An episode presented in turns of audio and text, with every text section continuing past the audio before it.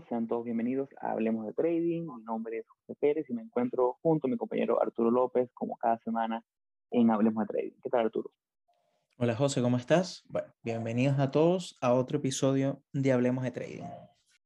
Hoy con un episodio de análisis de mercado, un episodio que acostumbramos a hacer eh, siempre que terminamos a lo mejor un seriado, que terminamos varios episodios que tienen a lo mejor algo de referencia, nos gusta hacer un análisis de mercado para que ustedes vean lo que vemos nosotros, qué estamos analizando, cómo vemos el mercado en la actualidad.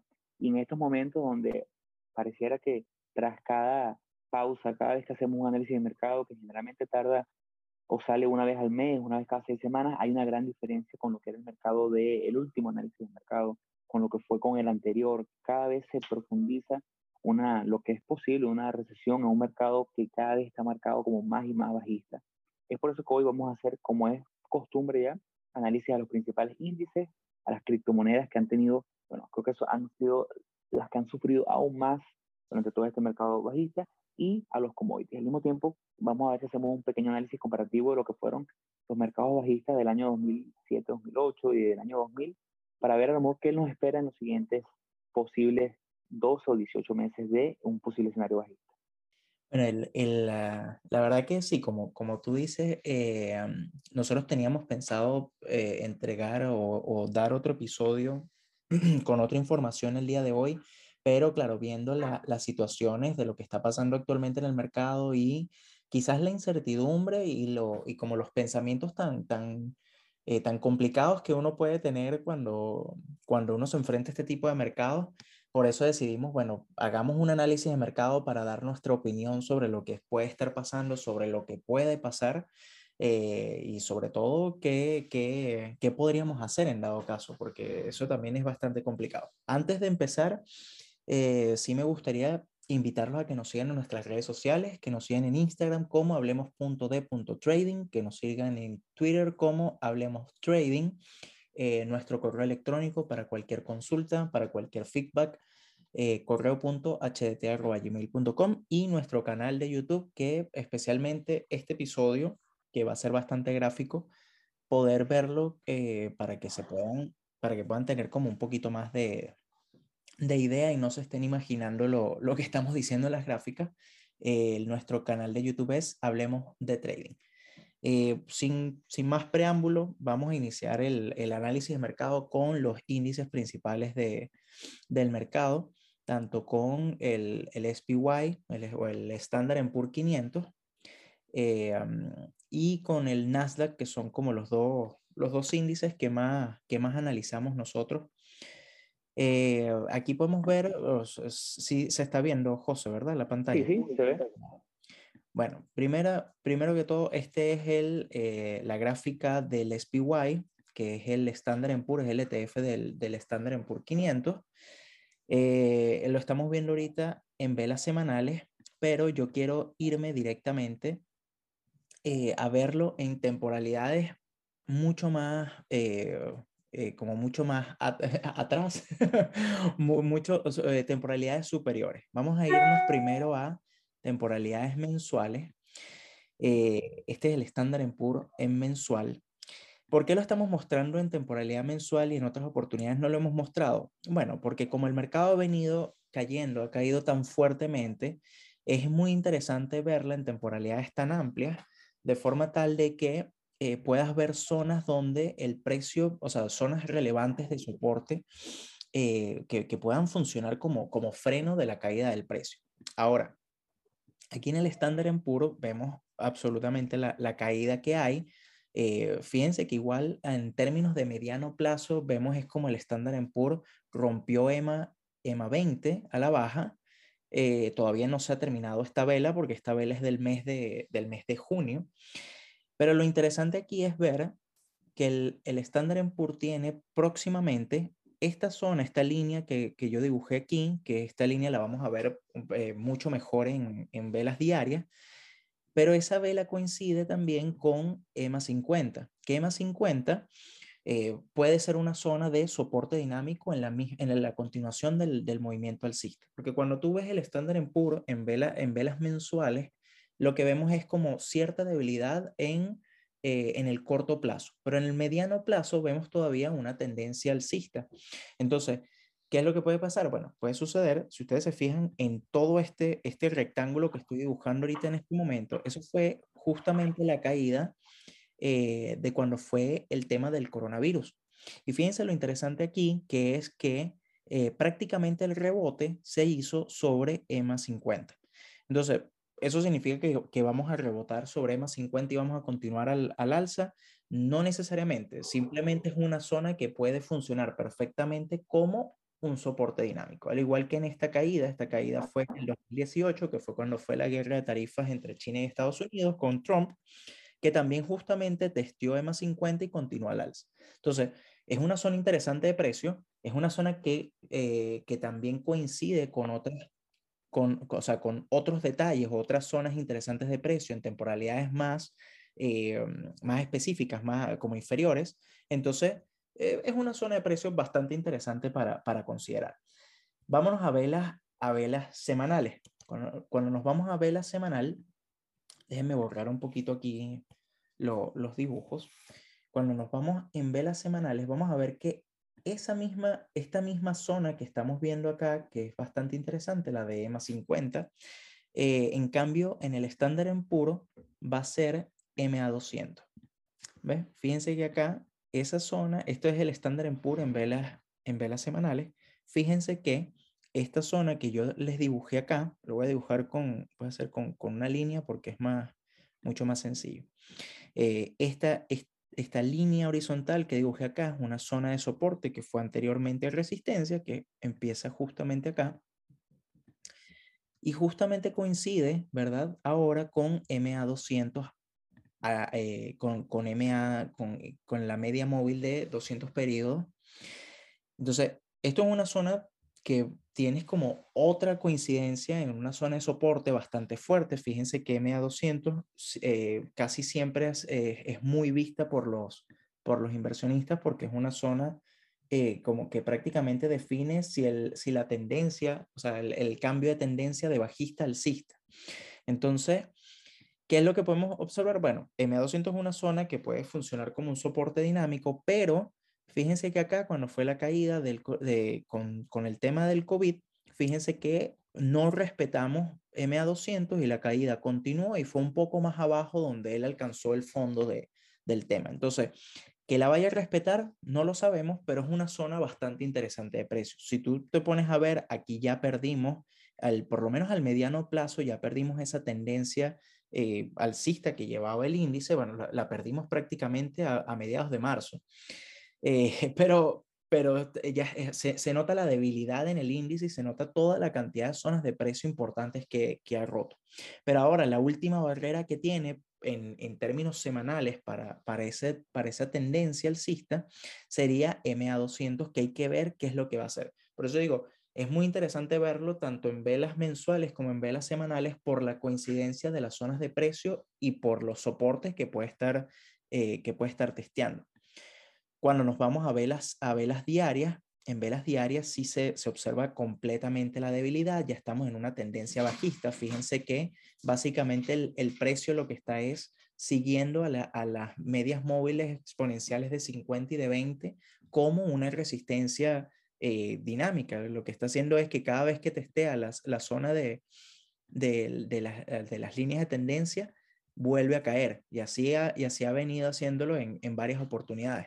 Entonces, ahorita en velas, en velas diarias tenemos justamente una tendencia bajista. Lo interesante es que acá en este, en este punto, en esta, en esta zona, esa línea horizontal, fíjense que es la misma línea que vimos en velas semanales que puede servir como una zona de soporte. Eh, yo creo, no sé, José, si tú quieres agregar algo con el estándar en puro. No, bueno, rápidamente quiero que pongas la gráfica mensual para que la gente compare y vea lo que, si bien nosotros tratamos de hacer un análisis un poquito comparativo con, que se vea, que se vea por lo menos del 18 en adelante. Sí, aquí está, mira, acá está, esta es, esta es la caída del 2008, esta es la caída del 2000 y acá está la caída de coronavirus, es esta justamente acá. si nosotros vemos la diferencia, por lo menos cuando, porque a lo mejor hace un mes, dos meses la gente podría decir, y hazle un poquito de zoom ahí a, coronavirus y a, y a, la actualidad, por favor, que será desde el 2018 en adelante. Si vemos la diferencia entre las últimas, maybe, capaz dos o tres escenarios bajistas, COVID, guerra de tarifas, lo que vimos en mensual era una, máximo dos, no llegaba nunca a tres velas de caída mensual. Cuando vemos COVID fue un escenario de prácticamente dos meses, donde llegamos a un tope, llegamos a un fondo y volvimos a subir. En guerra de tarifas fueron una, una vela bajista, una vela de indecisión, otra vela bajista, y después recuperábamos. En este caso ya tenemos, como bien lo hablamos al inicio del, del, episodio, seis meses en una caída definida y pronunciada. Entonces, si el mejor tenía dudas de si esto era algo temporal, como fue el COVID, yo creo que ya puede salir esa duda, porque ya estamos en un escenario que ha durado mucho más. Y cuando comparamos esta caída con las caídas de lo que sí fueron recesiones, porque ya podemos decir ahorita que de 2020 y 2018 fueron simples correcciones. Cuando comparamos esta caída con 2008 y 2000, ahí sí podemos ver que fueron caídas sustanciosas que duraron mucho más tiempo, así como esta está durando. Entonces, yo creo que ya lo que eh, el, la bolsa americana siempre funciona como un mercado donde podemos, antes de que impacten el precio e impacten la economía de calle y del ciudadano de a pie, impacten el mercado en la bolsa de valores. Y ya vemos cómo venimos de una caída pronunciada y ahora es que se está hablando de un, de un mes, dos meses para acá, de una entrada en recesión, cuando ya tenemos seis meses de una caída. Entonces, ahí está, ahí está un dato valioso.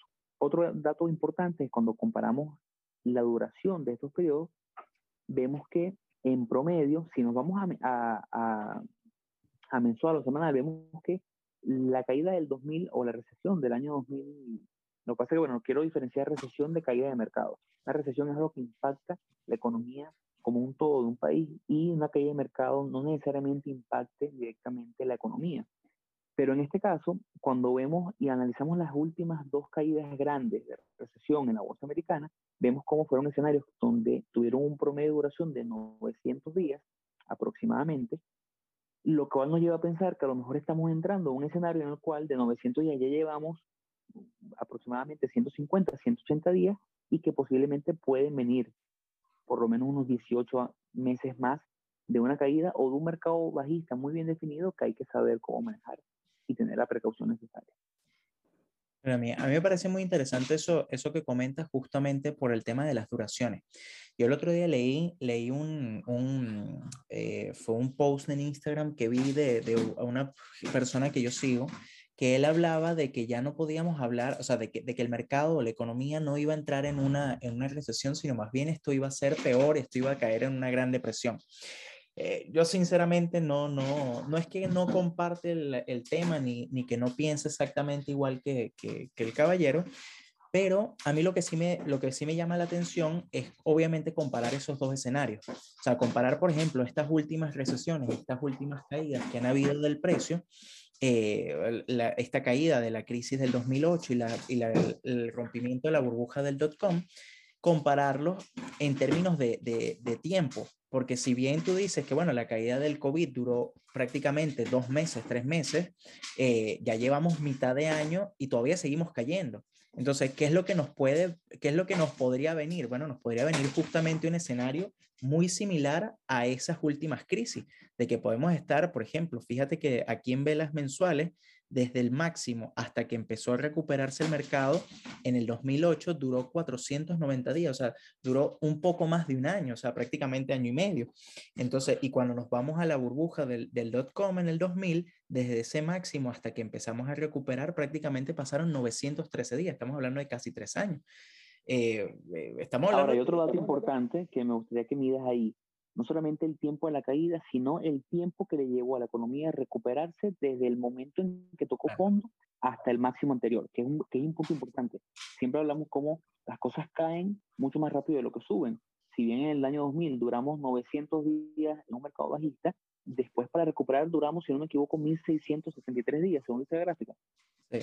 sí, básicamente eso, o sea, 1500, muy, es muy aproximado a ese valor, pero es prácticamente ese, el, la cantidad de días que, que dura y es, y es, justamente lo que tú dices, pues es, el, es, es como, o sea, la recuperación que vimos en, en el tema del COVID es algo, es una situación muy inusual y muy eh, o sea, es muy extraña de las recuperaciones. Normalmente las recuperaciones siempre se ven eh, muy lento porque es lo que siempre dicen, el precio cae por el ascensor y cuando sube el precio, el precio sube por las escaleras. Entonces es muy interesante verlo, verlo de esa forma.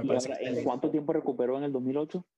Ya en el 2008, desde el piso hasta, vamos a hablar hasta la misma zona de precio, que es por acá, 1400 días. Entonces vamos a suponer que esta caída de mercado dure lo mismo que duró la anterior, 490 días.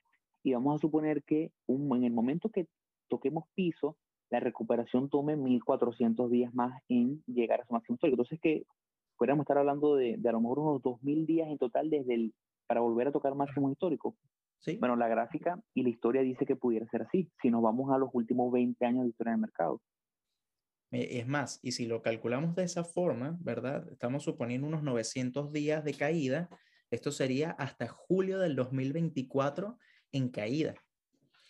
Eh, sería, sería eh, o sea, obviamente esto es muy, muy aproximado, o sea, esto es muy aproximado, no, esto es muy eh, suponiendo nosotros por información pasada, no necesariamente esto es lo que va a suceder, pero, pero estamos hablando de julio del 2024, y si, y si suponemos que en julio del 2024 va a empezar esa, o pon 2000 días desde el punto máximo hasta ah. el siguiente punto, de recuperación, que ha sido más o menos lo que le ha tardado a los últimos dos mercados recuperarse, desde caída hasta recuperación. Hasta julio del 2027. Bueno, eh, esto ha sido todo por hoy, amigos. Empaquemos todo y nos vamos. Apague la luz del último. Sí, es que, es que te pones a ver y tú dices, mira, que, que no que preocupante, sino, no, obviamente no, yo, yo no digo que esto es lo que va a suceder, ni, ni, ni o sea, Dios no quiera que sea el, o sea, ese escenario, pero es una situación que puede llegar a ocurrir, es algo que podríamos llegar a ver y es algo que eh, es, es, perfectamente, eh, o sea, viable, porque sobre todo porque lo que veníamos hablando. Esta semana fue la reunión, la semana pasada, perdón, fue la reunión de la Fed. ¿Y qué fue lo que, qué fue lo que, lo que terminó siendo la Fed? Bueno, subió las tasas de interés a 0,75, que era, era dentro de lo que cabe el estimado, pero era, el estimado alto, o sea, era el estimado como, como, eh, o sea, el, el, el, valor agresivo era, era que subieran en un, en, eh, en un por ciento, pero subieron 0,75 que es muy, o sea, que, que igual es un, es un movimiento agresivo. Entonces, ¿qué fue lo que dijeron? Bueno, prácticamente, prácticamente vamos a ver eh, aumentos de las tasas de interés hasta que se controle el tema de la inflación. O sea, eso no fueron las palabras exactamente, pero básicamente fue lo que, lo que dijo. Y el tema está en que el, el subir las tasas de interés eh, y el, subir las tasas de interés termina afectando al, o sea, termina afectando la economía del, del, ciudadano, o sea, de la, de la persona. Y en, en general, cuando, el, o sea, cuando, uno, cuando el precio del, cuando el mercado empieza a caer tan, tan fuerte, eh, uno de los estímulos que hace la Fed para poder recuperar es justamente bajar las tasas de interés. Y ahorita estamos cayendo. ¿Y qué fue lo que hizo la Fed? Bueno, aumentó las tasas de interés. Entonces, ¿qué podríamos esperar? O sea, ¿qué es lo que se podría esperar? La eh, Fed se quedó sin herramientas. Yo creo que es real. La Fed se quedó sin herramientas, no sin herramientas, sin herramientas, sin las herramientas clave, porque eh, esta semana he tratado de instruirme mucho en cuáles son las alternativas que puede hacer la Fed para estimular el crecimiento económico. Y una de las alternativas, no solamente, o sea, el, el, el, arsenal de herramientas que tiene la Fed, que se ha acostumbrado en, las últimas, en los últimos 20 años a que solo sea eh, aumentar o reducir las tasas de interés, va mucho más allá de eso. Una de las herramientas que tiene para fomentar el crecimiento mediante trabajo es eh, estimular a el labor, estimular a las fuentes de trabajo y, e, y, estimular a los empleados, buscando la manera de que más personas salgan a la calle a trabajar, buscando que la producción y el PIB interno aumente. ¿Cómo tú logras eso? ¿Cómo tú logras que un trabajador que hoy no quiere trabajar a una empresa, no quiere trabajar en un restaurante, en un warehouse, porque a lo mejor tiene otros ingresos o a lo mejor se acostumbra a trabajar desde su casa y por eso también esa, esa falta de mano de obra tan grande que está teniendo el país. Bueno, tú lo fomentas con un tax break, diciendo, mira, vamos a entrar en un periodo, un régimen especial de 24 meses donde eh, vamos a cortar un 25, 45% los eh, intereses que se le cobran a la gente por income, por lo menos. Si tú eres un, ciudadano que calificas dentro del el porcentaje o dentro de ese, trance de, de impuestos de 25% de todo lo que genere, o sea que 100 mil dólares que ganas, tienes que pagar 25 mil dólares, obviamente estamos obviando deducible y todo esto, bueno, ahora vas a pagar 12.5%. La gente se motiva y dice, mira, bueno, ahora sí me es rentable salir de la calle a trabajar, porque entonces de 100 mil que me gane, en vez de que me queden 75 netos, me van a quedar 85 netos. Entonces, esa es una de las formas que tienen para hacerlo, pero lamentablemente no ha sido una herramienta común porque el Estado no quiere dejar de generar intereses, eh, de dejar de generar impuestos, pero es una herramienta muy, muy, muy favorable que los economistas hablan que es mucho más viable a un aumento o un crecimiento de la economía para contener lo que está ocurriendo ahorita versus un simple aumento de las tasas de interés. Porque la realidad es que la Fed se quedó acorralada. Lo que pudo hacer hace dos años, cuando el tema del COVID, no lo puede hacer hoy por el tema de la inflación. Entonces, estamos en un escenario mucho más delicado y complejo que el que teníamos hace dos años. Claro, y que, y que bueno, también igual ponernos a, a discutir si la Fed actuó o no actuó a tiempo o, o no tomó las herramientas necesarias, también es ya como, como caer en, en otro, o sea, en otra discusión que no va de, al, al episodio. Eh, igual está, me parece genial esa, eso que comentaste porque no tenía, o sea, no sabía que también, o sea, que tenía ese poder también la Fed para poder uh, impulsar la, la, economía. Ahora, pasando rápidamente al, al, Nasdaq, porque quiero que hablemos de, de, todos los, de todos los índices. Si tú ves el, el, el sector tecnológico, o sea, si tú lo ves a través del, del Nasdaq con el, eh, el ETF que es el QQQ, podemos ver, en, o sea, el, el, sector tecnológico en general se ha visto muy afectado por, eh, por este tema, o sea, por todo este tema de, de la... Eh, de la, la, caída, o sea, la, la, caída del mercado, de la inflación, eh, el, el, tema de la guerra en Ucrania también, o sea, todo eso ha, ha ido afectando muchísimo y, ha, y ha, se ha visto muy afectado el, el, sector tecnológico.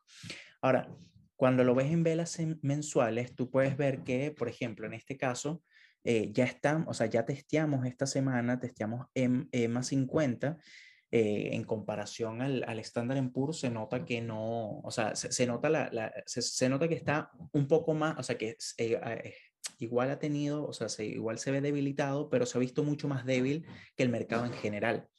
Eh, igual cuando lo vemos en velas semanales se, se, observa prácticamente lo mismo. Fíjense que estamos ya más cerca de la zona de MA, MA200 que el, que en el Standard Poor's. Entonces, se ve que la caída viene como más pronunciada en el, en el, en el sector tecnológico y se ve un poco más debilitado que el mercado en general, cosa que, que, que bueno, que, que, ya vimos. Eh, realmente por tema de zonas de precio, por tema de eh, tanto zonas de precio y eh, zonas relevantes, está muy similar el estándar PUR con el sector tecnológico, al final es, es, el mercado en general lo que se ve afectado, pero lo que sí me gustaría como, como dejar, eh, o sea, como, como decir es que se nota que el sector tecnológico ha sido mucho más afectado que el mercado en general por todo esto y se nota en la gráfica y se nota en los nombres del sector, de, del sector tecnológico. Cuando uno ve nombres grandes, uno ve Apple, uno ve AMD, eh, uno ve Amazon, ve Tesla, ve componentes grandes del sector tecnológico, uno, uno se da cuenta, eh, lo, lo, o sea, qué tan fuerte ha sido la caída en comparación con el mercado. Entonces, ahí podemos, podemos ver. Y eso es lo que, lo que me gustaría ver, porque a nivel gráfico se observa muy similar el, el tema. A mí lo, lo, que sí me gustaría conversar es sobre el tema del VIX, el tema de la volatilidad. La volatilidad lo que ha hecho eh, obviamente estas semanas han sido después de la declaración de la Fed y después de la caída del mercado, hemos visto que el VIX ha aumentado muchísimo, pero sí se nota como cierto techo, cierto, eh, como cierta zona de resistencia después de esta zona de los 35, 36 dólares, eh, 36 dólares, 36 puntos. Eh, eso no significa que, que, haya una zona de resistencia, realmente el, el VIX no, no, no se comporta de esa forma, o sea, no, no sigue esos patrones técnicos eh, pero sí hay como cierta resistencia de romper esos valores. Cada vez que aumentamos y superamos el valor de los 35, 36 puntos, eh, se ve como un retroceso. Que sea un patrón o que no sea un patrón, no, o sea, no, no es tema de, de eh, o sea, el, el VIX no, no sigue eso. Lo que sí es que estamos por encima de los 30 puntos y estamos en un periodo de extrema volatilidad. Y se puede ver en el mercado, vemos movimientos de 2, 3% diariamente, eh, unos gaps al alza y unos gaps a la baja muy fuertes. Entonces, eh, es un mercado que está muy delicado, está muy sensible a noticias y, lo que hay es que tener mucha más precaución de la que teníamos antes, porque obviamente eso nos va eh, o sea, porque así como nos puede ir muy bien a favor en un momento, nos puede ir en contra muy rápido y perder muy rápido la, la operación. Entonces hay que tomar, eh, hay que minimizar el riesgo y tomar operaciones que sean 100% fieles a nuestro plan de trading. Es lo que es, es como lo que, lo que deberíamos hacer. Eh, José, no sé qué, qué, qué quieres como, como agregar. No, quiero, quiero revisar, realmente revisar rápidamente Bitcoin siempre hacemos seguimiento de mercado porque hay algo que siempre me, me causa un poquito de gracia y, no quiero que lo tomen mal mis amigos que, que, son fieles seguidores de Bitcoin. A mí también me gusta el Bitcoin muchas veces, en muchas oportunidades. Y es que siempre la teoría fue, bueno, pero es que si el Bitcoin es el oro hecho eh, encriptado y con una forma mucho más fácil de acceso y, y, sin todos los problemas que tiene el oro a nivel de, de cómo guardarlo y el valor y todo ese tema, ¿por qué en un momento en el cual se habla de el acabose, se habla de que ya el mercado está en lo peor que puede estar y ya lo que viene es una recesión horrible a nivel mundial? Porque hay que recordar que hablamos de los mercados americanos, pero esto influye en todas las bolsas. Si vemos la bolsa de Japón, la bolsa de, eh, europea, el DAX, si vemos el, el Nippon, todo está cayendo. ¿Por qué Bitcoin no está subiendo? Si esa migración de capital, ese dinero está saliendo de las bolsas, de los principales índices de las acciones más grandes del mundo, ¿por qué no está subiendo el Bitcoin? En teoría esto era lo que, lo que se esperaba que pasara o lo que la gente quería que pasara al caer. Sale todo el dinero de Apple, sale todo el dinero de la bolsa americana, entra en Bitcoin y Bitcoin llega a 2, 3 millones de dólares. No está pasando. Más bien vemos cómo la caída ha sido mucho más profunda. Si te da miedo la volatilidad que estás teniendo en acciones americanas, ni se te ocurre ver el Bitcoin. Porque si puedes darme el favor de, para ver la, la, del punto máximo de la caída, cuánto porcentaje llevamos creo que vamos por encima del 70%, si no me equivoco. Ya desde el punto máximo, aquí. Eh, sí, 70%. Una caída del 70%, como estamos hablando que el, el, STY viene con una caída de 25% y nosotros estamos, ¿sabes? Con, con, la preocupación que obviamente amerita o tomando las precauciones que hay que hacer. Este es el principal tema por el cual a mí no me gusta operar Bitcoin de una forma eh, de la misma forma que hago acciones americanas. Primero porque ya venimos una semana donde ocurrió lo que vieron eh, eh, como Binance que de repente congelaron las ventas de Bitcoin, la gente que tenía dinero en, en, en Bitcoin y con esto decir no pudo vender al momento, ya se viene seguramente una gran demanda contra este exchange.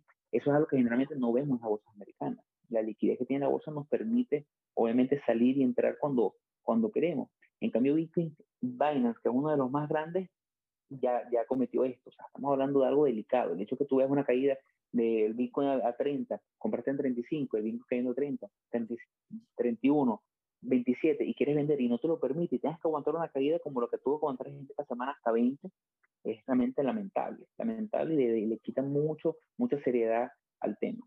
Eh, hoy por hoy yo lo que veo a nivel de gráfica es como no pudimos aguantar por encima de esa resistencia de los 30 mil dólares ya caímos por debajo de todas las principales medias móviles y lo que viene es, yo creo, conseguir, espero yo, una estabilidad en torno a esto, porque tenemos dos líneas muy, muy, dos líneas que han venido siendo prominentes en los últimos años. Esa línea de 20.000 que manejamos el día de hoy, que es donde estamos parados hoy, y la línea de los 13.000.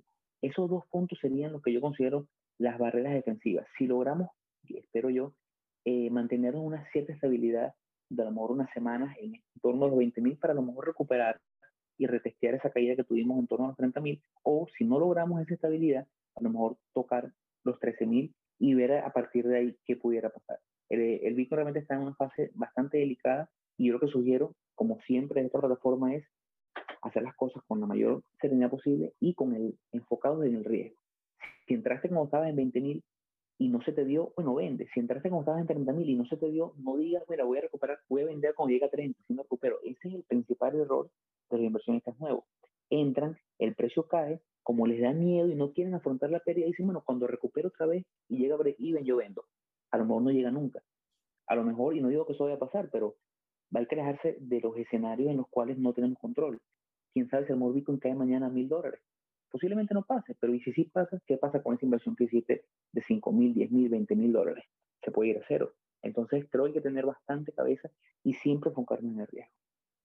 Y que yo, no, para no, no, quizás no, para complementar un poco también lo que, lo que comentas es, es el tema de, eh, yo estoy seguro que debe haber mucha gente que está en esa situación de que agarró, compró en 50 mil, 55 mil dólares, eh, pensando que el precio iba a llegar a los 100 mil, a los 200 mil, y los agarró toda esta caída y no han vendido. Y no han vendido justamente por eso, por no querer afrontar la pérdida.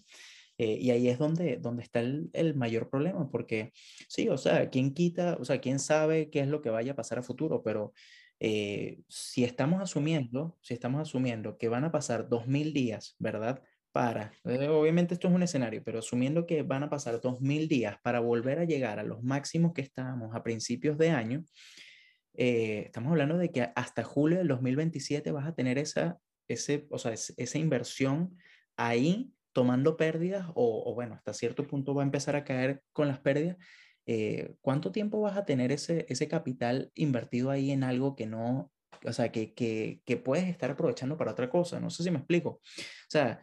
lo eh, hemos visto otra vez, lo hemos visto en, en cuentas de, de, estos llamados influencers financieros que en esta caída lo que dicen es, bueno, es el momento de aguantar y si es posible comprar más. No, hermano, no es el momento de comprar más es el momento de replantear tu estrategia, no tu estrategia, replantear cómo estás parado económicamente y decir, mira, yo creo que es el momento de vender, asumir mis pérdidas, porque como dice Arturo, si vienen 2.000 días, ya tenemos seis meses, pero si vienen 1.500, 1.600, 1.000 días, donde el mercado no va a tocar nuevamente el máximo histórico, tú vas a estar dispuesto a tener tu dinero en una pérdida durante cinco años.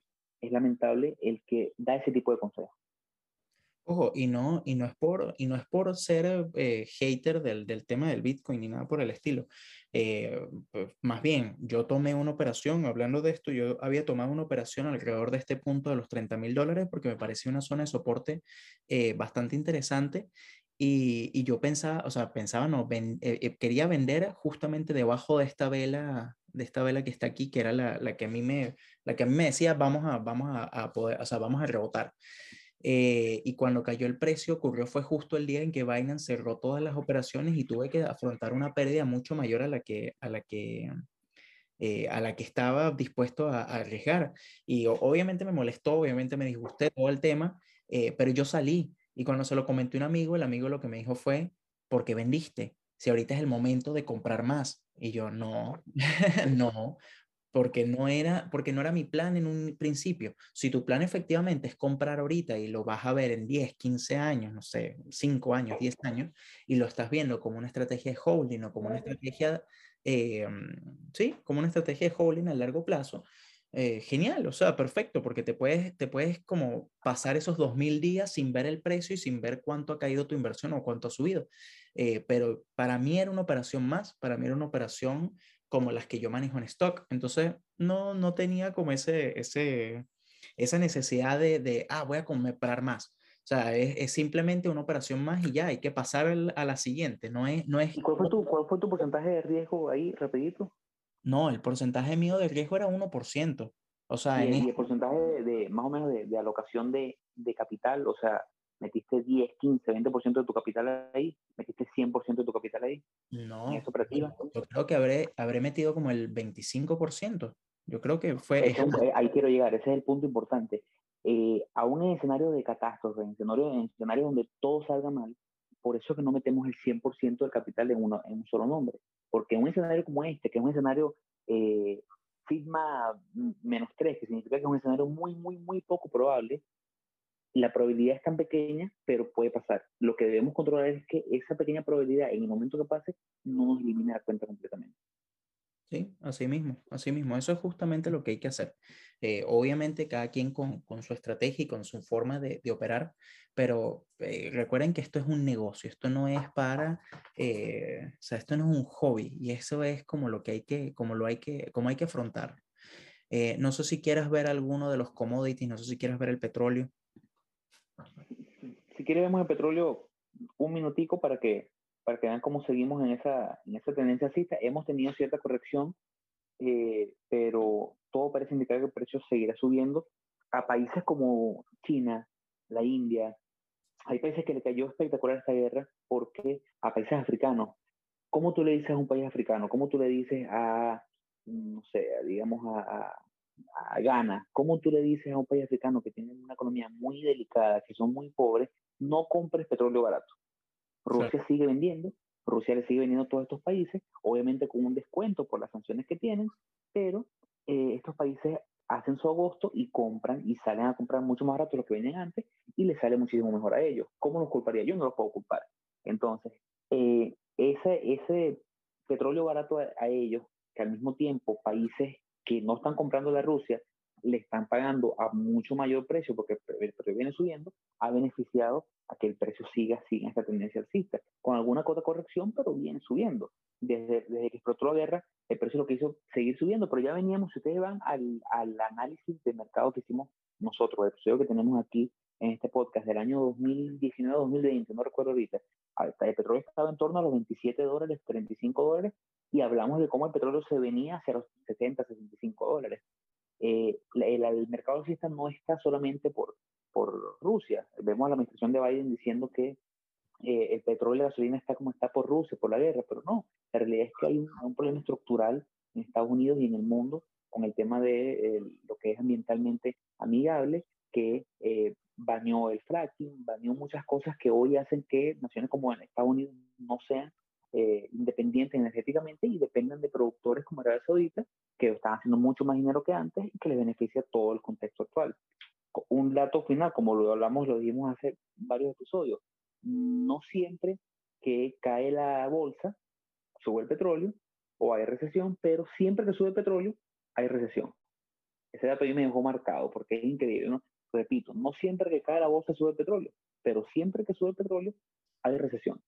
Nos vamos a la gráfica del petróleo en mensual a los últimos 20 años y vemos cómo coincide con 2008, vemos cómo coincide con las grandes depresiones económicas de este país.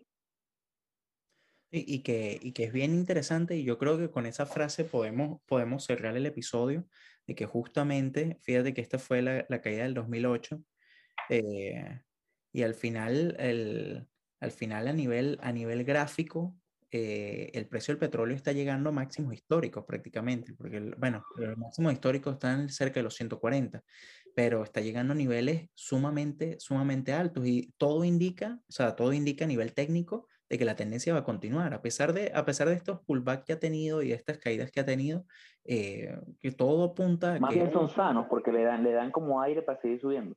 Exactamente, exactamente. Entonces, eh, es justamente eso. Pero bueno, yo creo que con esto podemos finalizar el episodio. Eh, este, no sin antes invitarlo a que nos sigan nuestras redes sociales, en Instagram como hablemos.de.trading, en, en Twitter como hablemos trading, eh, nuestro correo electrónico correo.hdt.gmail.com y nuestro canal de YouTube Hablemos de Trading.